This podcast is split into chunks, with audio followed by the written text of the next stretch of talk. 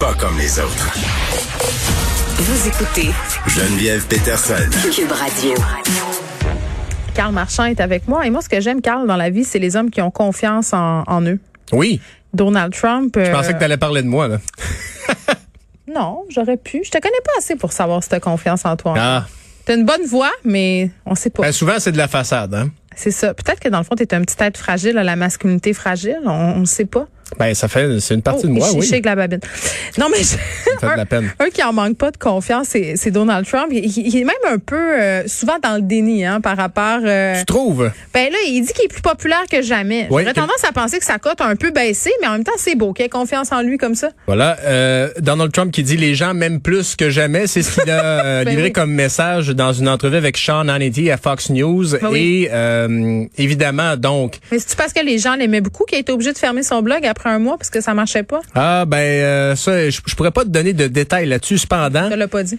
cet amour-là euh, le guide euh, à penser qu'une euh, candidature en 2024 serait possible encore C'est pour lui. ça. Et euh, Donald Trump qui demeure un incontournable. On sait que euh, il est un passage obligé pour toutes les personnes qui envisagent une candidature. Mm. Encore au un sein du grand parti. pouvoir, euh, Voilà, donc ouais. il a il a livré ça et il a tout de même avec quelques mois de retard, admis une certaine défaite à l'élection présidentielle. Nous étions censés gagner facilement. Qu'est-ce que tu veux dire par une, une certaine admission, là? une Ben, certaine? je, je te- nous étions censés gagner facilement Ouais. avec 64 millions de votes. Nous avons eu 75 millions de votes et nous n'avons pas gagné. Vo- nous verrons ce qu'il adviendra. Tu sais, c'est, tout- c'est Ok, il a toujours cette descendu sur terre phrase-là. un peu.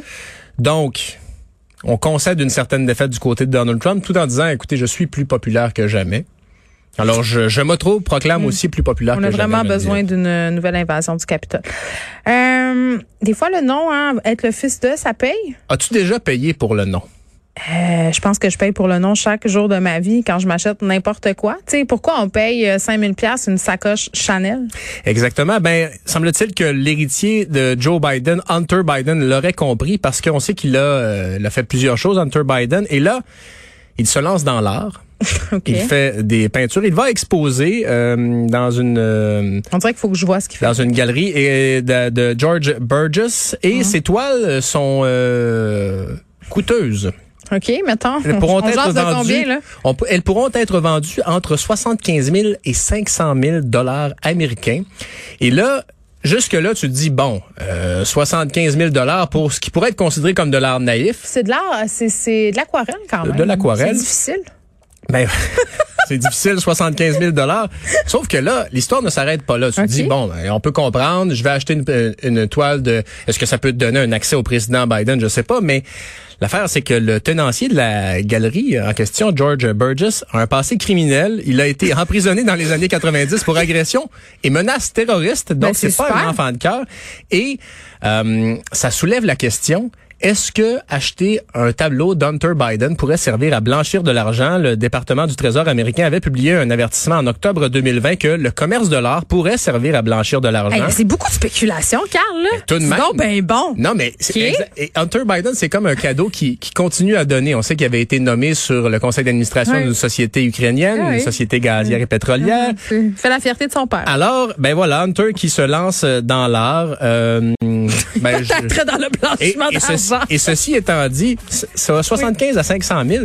Ben, il y a une peinture de David Bowie qui a été vendue, euh, qui a été mise aux enchères pour à peu près 9 000 hier. C'est moi qui l'ai acheté.